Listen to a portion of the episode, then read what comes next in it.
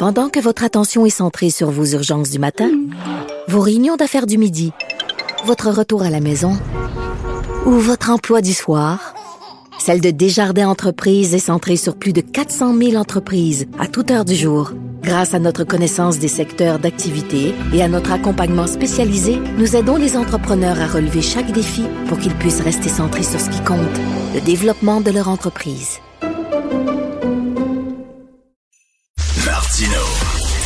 Vulgarisation est d'une grande clarté. La controverse adore Richard. C'est comme ça. Alors, nous parlons avec Karine Gagnon, chroniqueuse politique au Journal de Montréal, Journal de Québec, et directrice adjointe de l'information au Journal de Québec. Karine, euh, Lucien Bouchard était de passage au Monde à l'envers, l'émission à TVA le vendredi soir animée par Stéphane Bureau. Et on a vu un Lucien Bouchard qui mâchait pas ses mots, hein, qui a même euh, attaqué de front la rectitude politique. Ça fait du bien d'entendre un politicien qui est pas, qui est pas une cassette. Ah, absolument. C'est, c'est ce que je me suis dit, euh, à quel point ça, ça fait du bien. Puis en même temps, c'est triste un peu parce que on écoute ça puis on se dit, tu sais, quand on l'entend s'enflammer, on se dit euh, que ça fait longtemps qu'on n'entend plus ça, tu sais, des, des, discours sentis. Euh, on est plus dans la cassette, dans la gestion. Euh, d'après les sondages, euh, on y va selon là où le vent nous porte, là, un peu comme M. Legault qui sort la défense de la langue française comme priorité, mais on n'est pas sûr si, à quel point c'est senti, puis c'est réfléchi, tout ça.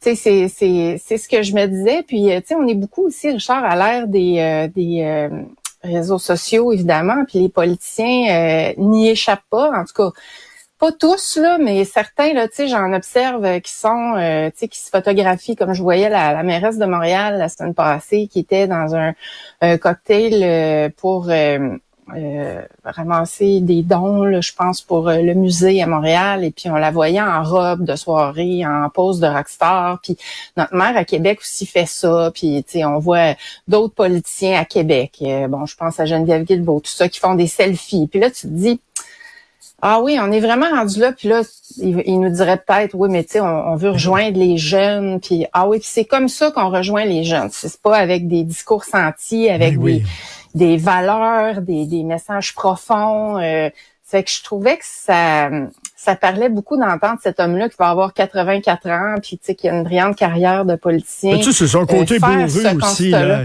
Il y a un côté bourru, là. Lucien Bouchard, ben, tu sais, il parle comme ça, là, mais je pense qu'il y a beaucoup de gens qui se reconnaissent. Tu sais, c'est comme le, comment on dit, le, le, le no-nonsense, qu'on dit, le gros bon sens. C'est vraiment ça, Monsieur Bouchard.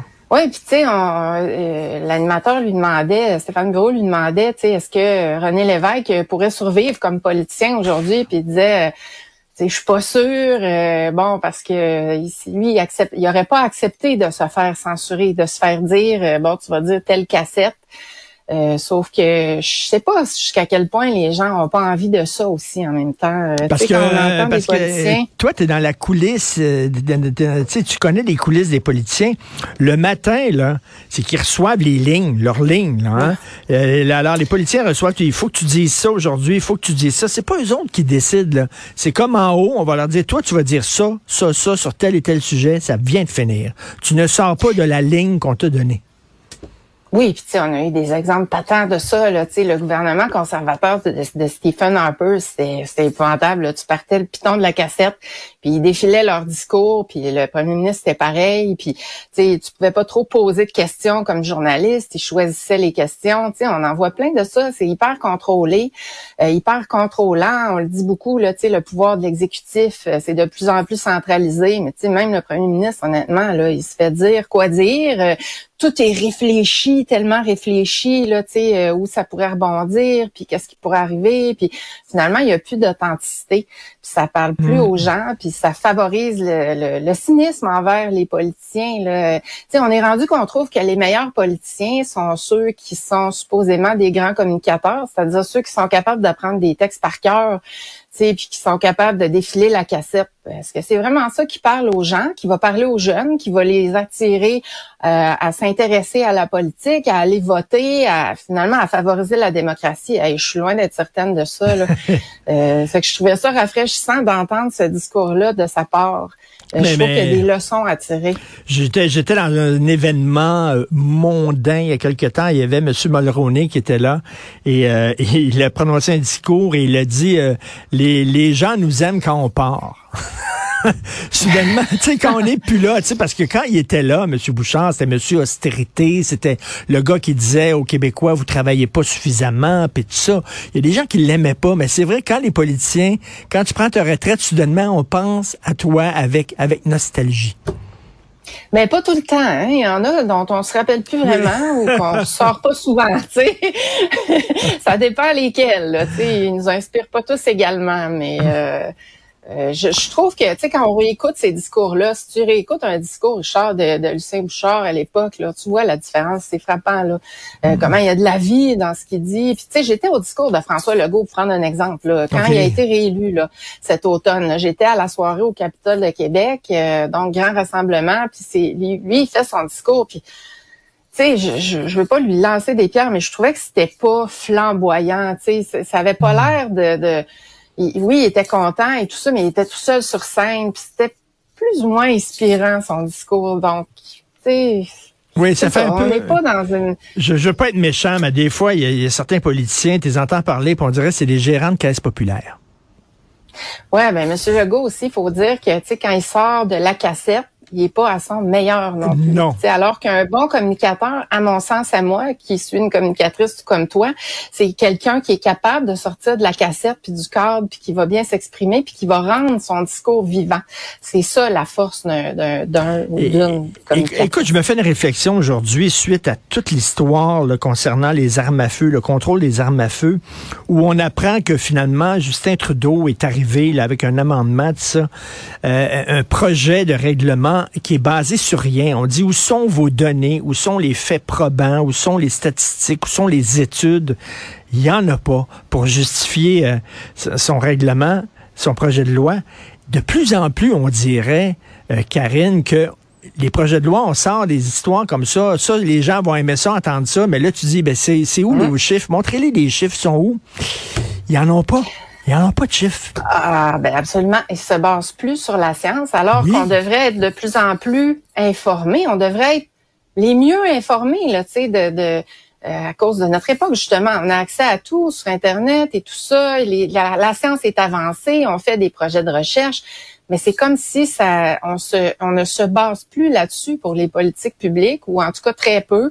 Euh, tu sais, je pourrais te donner un exemple là, le, projet de troisième lien à Québec. Euh, on l'a assez dit pendant la ben campagne que, que c'était basé sur de l'air. Tu sais, on a, on a aucune donnée scientifique qui vienne appuyer ce projet-là. Puis on le voit dans toutes sortes d'autres, euh, mm. d'autres projets de loi euh, qui sortent, ils sortent, les politiciens sortent des lapins de leur chapeau. Puis finalement, c'est comme je disais au début, c'est pour aller avec l'air du temps, puis ça, ça paraît bien, puis ça, oh, on pense que ça pourrait attirer des votes, mais tout à fait, ça, fait. fait pas des sociétés fortes. Écoute, euh, ça chire pas à peu près le, débat sur le tramway dans ton coin à Québec. Qu'est-ce qui se passe là? Ah, J'hallucinais hier, là, sérieusement. Euh, c'est le procès euh, contre le tramway qui a commencé euh, cette semaine. Donc, les opposants qui sont représentés par Maître Guy Bertrand, là, qui viennent témoigner. Ça dure plusieurs jours. Et là, hier, on avait une opposante du groupe qui s'appelle Québec mérite mieux, qui est à l'origine de ce procès-là, qui est venue dire que c'était comme un viol. Ben l'aménagement du tramway, le projet, les expropriations. Là, ben, ce qu'on apprend, c'est que finalement, elle est concernée personnellement par l'aménagement du tramway parce qu'elle va perdre une partie, elle va perdre son stationnement, elle va perdre une partie de son terrain. Mais tu sais, hmm. de comparer ça à un viol, là, il y a eu ce dérapage-là en cours. Puis il y a aussi Anne Guérette, qui est une ancienne conseillère municipale, qui a comparé ça, imagine-toi donc, Richard, le combat des opposants contre le tramway à la place Tiananmen en 1989, qui a fait des centaines, sinon des milliers de victimes, parce qu'on ne sait pas le nombre exact, hein, euh, euh, du, gouvernement qui, euh, qui, a réprimé les étudiants contestataires sur la célèbre place Tiananmen. Je me dis, tu sais, quand tu veux avoir de la crédibilité, il me semble que tu, tu, tu ben doses tes comparaisons. sais. Alors, tu disais tantôt euh, des gens qui se tiennent trop à la cassette, mais il y a des gens qui chirent trop de l'autre extrême, là, puis qui disent n'importe quoi. C'est comme euh, quand on dit là, les rues à Montréal, c'est comme en Ukraine. on se calme, là, tu sais, c'est pas la même affaire. Vraiment. on peut, on Ouais, peut se ben, tu sais, calmer. à faire, à trop crier au loup, là, c'est que t'as plus de crédibilité. Puis là, ben, c'est c'est ce qui arrive, là. Ça devient un immense cirque, Et- l'opposition tramway, là. Et Karine, en, terminant, je veux t'entendre sur Éric Duhem. Euh, J'ai lu, là, je pense c'est dans le Hum. Devoir, là, il y a des gens qui commencent à quitter le navire. Euh, il y a même des gens qui disent peut-être son leadership va être même être contesté. Euh, Est-ce que c'est une bonne affaire peut-être que quand même que les, les coucous de son parti, parce que Dieu sait qu'il en a ramassé des coucous, c'est une bonne affaire que les coucous partent parce que là, ça va justement son, son parti va devenir un peu plus sérieux, plus mature. Tu penses que ça se peut? Tu penses que si les coucous partent, tu penses que si les gens qui euh, croient aux théories du complot, qui euh, ont, ont- ont embarqué dans les Mm. idées d'Éric Duhem parce qu'il y avait des mesures sanitaires, débarquent, tu penses qu'il va rester quelqu'un? Moi, je pense qu'il restera Oh pas grand monde. L'avenir nous le dira, mais moi, je pense que, ben non, mais tout a été basé là-dessus, là, dans ce parti-là. Donc, à partir du moment où la pandémie s'estompe, tu sais, en tout cas, le- notre peur de ce virus-là, étant donné qu'à peu près tout le monde est vacciné, que bon, on n'est plus dans les mesures sanitaires et c'est normal là, quand on regarde la gestion des pandémies au, au fil de l'histoire moderne, c'est ce qui arrive là. On, euh, on gère plus ça évidemment de la même façon qu'au début parce que le virus euh, est moins euh, moins grave, cause moins de décès. Mais, mais tu etc., penses pas que son Ben, parti va euh, son parti va muter peut-être puis devenir un peu plus fréquentable, un peu plus non? Honnêtement, j'y crois pas beaucoup. Euh, Ah. Puis on verra bien, là, on verra comment il se retirer son épingle du jeu. Moi, j'y crois pas beaucoup parce que je pense vraiment que c'est l'esprit de ce parti-là, l'essence même. Puis si tu la retires, ben je sais pas trop ce qui reste. là. Donc, ces gens-là, ils sont, ces gens-là sont bien déçus de leur chef parce que leur chef, soudainement, veut être fréquentable, il veut se recentrer un Mm. peu, etc. Puis eux autres, c'est pas ça qu'ils veulent, les autres, c'est les Ben non. batailles! Ben non, puis c'est le danger d'être trop à une extrême, d'avoir des positions trop extrêmes. C'est que quand tu essaies de, de retourner au gros bon sens, puis Eric, euh, on le connaît, là, c'est un gars intelligent qui sait très bien qu'il est allé dans les extrêmes. Quand tu essaies de recentrer, après ça, ben tes extrêmes quittent le navire. Puis moi, à mon sens, Ben oui. il restera pas grand monde là-dedans. Là. On verra Et- comment. Là, je sais qu'il va avoir un salaire, là, il va pouvoir, euh, il va pouvoir vivre, euh, donc continuer euh, d'être le chef de ce parti-là normalement, là, à moins que les, les gens en décident autrement à l'intérieur du parti, mais pas certaine qu'il va, il va Donc, ça tant va, performer que ça. ça va être lui et ses parents. C'est à, peu près tout. Peut-être. Peut-être. Merci. On lui souhaite bonne chance. Merci, Karine, Karine Gagnon. Salut. Merci. Bye.